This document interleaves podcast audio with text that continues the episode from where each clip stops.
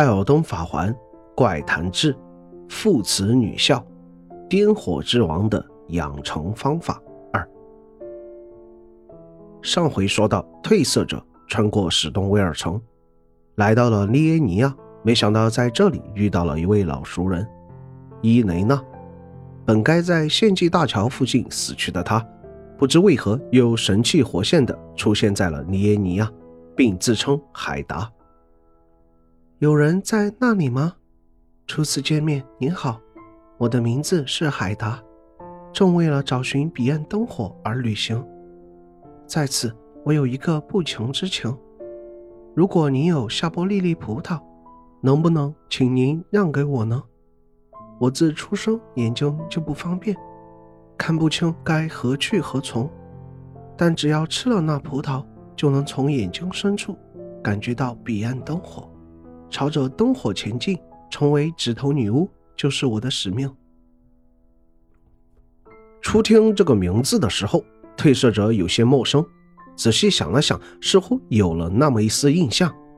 当时从史东威尔城出来的路上，曾遇到过一个癫狂病患者的灵体。他在墙边喃喃自语：“女巫大人呐，女巫大人，您在哪里呢？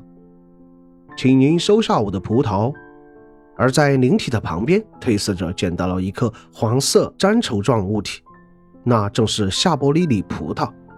发黄腐烂的离病者眼球表皮就要脱落，内层浓稠柔软，类似熟成的大颗葡萄。只要献给盲眼的女巫，就能引导她走向彼岸灯火。因为语焉不详，当时褪色者并未在意这颗葡萄，而刚才海达提起。这才想起，于是忙从背包里找了出来，交给他。只见海达一口将那颗不可名状的葡萄吞进嘴里，似乎颇为满意。啊，谢谢您！这么一来，我就能再次感受到彼岸灯火了。我很感谢您的好心，愿您也有指头的庇护。褪色者想提醒他，虽然名字是葡萄，但其实是腐烂恶臭的眼球。但话到嘴边还是咽了下去，因为褪色者想要搞清楚一件事：海达是不是就是死去的伊雷娜呢？于是褪色者再次返回啜泣半岛的献祭大桥附近，伊雷娜的尸体依旧倒在血泊里，旁边还是那把柴刀，但他的父亲艾格德已不见踪影，应该是踏上复仇的道路了。遇见海达后，伊雷娜的尸体仍在原地。但据平行世界的褪色者透露，如果不在伯恩城触发他的任务，后面海达就不会出现。褪色者此时乱了头绪，一方面是留在原地未动的伊雷娜尸体，另一方面是自称指头女巫的海达。这两个人除了后者多了个披肩外，衣服与长相完全一致。要说他俩是双胞胎也毫不为过。那么真相会是这样吗？褪色者此时还不能盖棺定论，准备找到伊雷娜的父亲艾德格问个清楚，说不定他也去了利耶尼亚。在寻找艾德格的过程中，褪色者某天来到了一处名为“受净化的废墟”的遗迹之中，这里此前似乎是一座教堂。在附近，褪色者发现了一个癫火病患者的灵体。各位，快从昏暗的地里出来吧，为女巫大人献上我们的葡萄吧。听他这么说，废墟地下似乎隐藏着什么东西，看来有必要探索一番。褪色者悄悄潜入其中，解决了驻守在此的杜鹃士兵，并发现了一道被木板挡住的地下室入口。看来秘密就藏在这里了。进入后，褪色者果然在墙边发现了第二颗夏波利里葡萄，此外还有宝箱一口，打开得到一枚符节。标志关于双指传说的护符，能提升信仰。指头无法发声，却能言善道。指头固执蠕动，空中布满奥秘。随后我们得到了话语，那信仰的话语。看来这里曾是信仰指头的教堂，但双指的护符却被藏了起来。再加上夏波利利葡萄，以及颠火病人的出现，那么可以推测出，此地后来成为了颠火病人的聚集地。后来被学院派遣杜鹃士兵进行了剿灭，所以只剩下废墟以及被隐藏起来的葡萄。看样子是还未来得及交给女巫。果不其然，在受净化的废墟附近的另一处遗迹中，褪色者再次见到了海达。他依旧在索要葡萄。如果您有夏波利利葡萄，能不能请您让给我呢？我正为了找寻彼岸灯火而旅行。只要吃了那葡萄，就能从眼睛深处感觉到它。褪色者将刚刚得到的葡萄交给他，他如上次那样吃了下去，之后说道：“您真的很特别。其他给我葡萄的人，每个人都颤抖着手碰触我，一边发出不成话语的嘶喊，一边轻轻地摸过我的眼睛。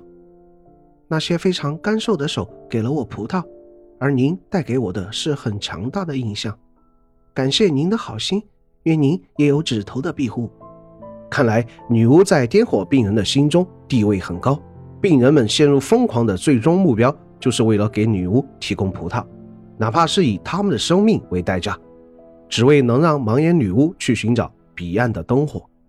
除褪色者外，其他颠火病人也在为他提供着葡萄，不知道是否有其他褪色者在干着同样的事。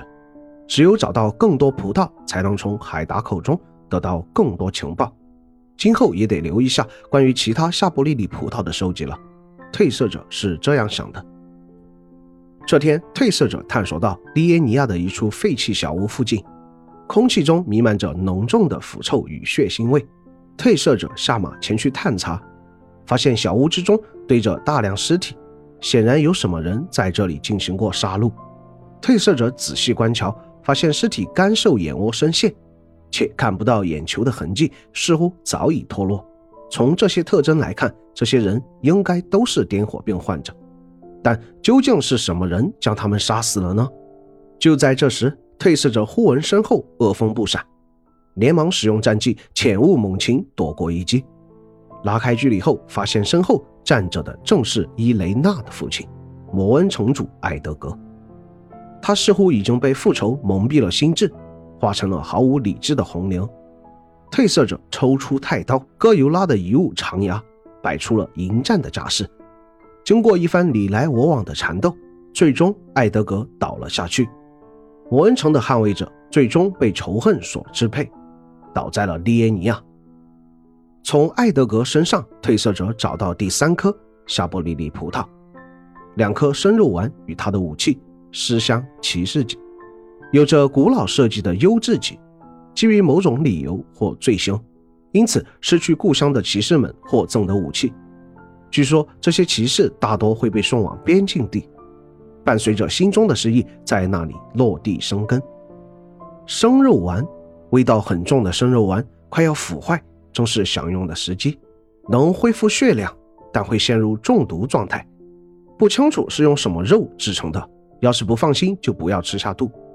与此同时，在废弃房屋的尸体上，褪色者也找到同样的生肉丸。这个生肉丸的材质究竟是什么，不言而喻。那么，为什么艾德格要猎杀癫火离病患者呢？并且他身上也带着沙波利利葡萄？答案只有一个：他在利耶尼亚也遇见了自称指头女巫的海达，后者向艾德格索要葡萄。面对伊雷娜一模一样的海达，埃德格心怀愧疚。自然无法拒绝女儿的要求，开始寻找葡萄。考虑到病村就在摩恩城附近，艾德格应该知道关于这些癫火病患者的相关情报。对了，还记得此前褪色者在病村捡到的黄色余火吗？在尸体的眼窝发现的熏火，用于制作道具的其中一项材料，此为癫火病的痕迹成熟之后蹦出的葡萄。褪色者推测，癫火病共分三个阶段。一，眼睛无明显变化，发病初期可以用耶罗眼珠制作镇定剂压制。二，眼睛开始冒出黄色火焰，发病中期能从眼睛迸发出黄色颠火进行攻击。三，完全成熟，迸出葡萄，葡萄燃尽成为黄色余火。发病晚期，眼球迸出后，患者大概率死亡，葡萄则可以作为贡品献给女巫。成为女巫寻找彼岸灯火的媒介。于是，艾德格开始猎杀这些癫火病患者，希望能找到葡萄。在猎杀了多人之后，他终于得到了葡萄。只不过他此时已经因为过度的杀戮沦为红灵，又恰巧被前来调查的褪色者击败。这次他得到的夏波利里葡萄被褪色者拿到，只不过关于他是否有双胞胎女儿的事，褪色者再也无从得知了。拿到第三颗夏普利利葡萄，褪色者踏上了寻找海达的旅程。接下来又将发生哪些故事呢？欲知后事如何，且听下回分解。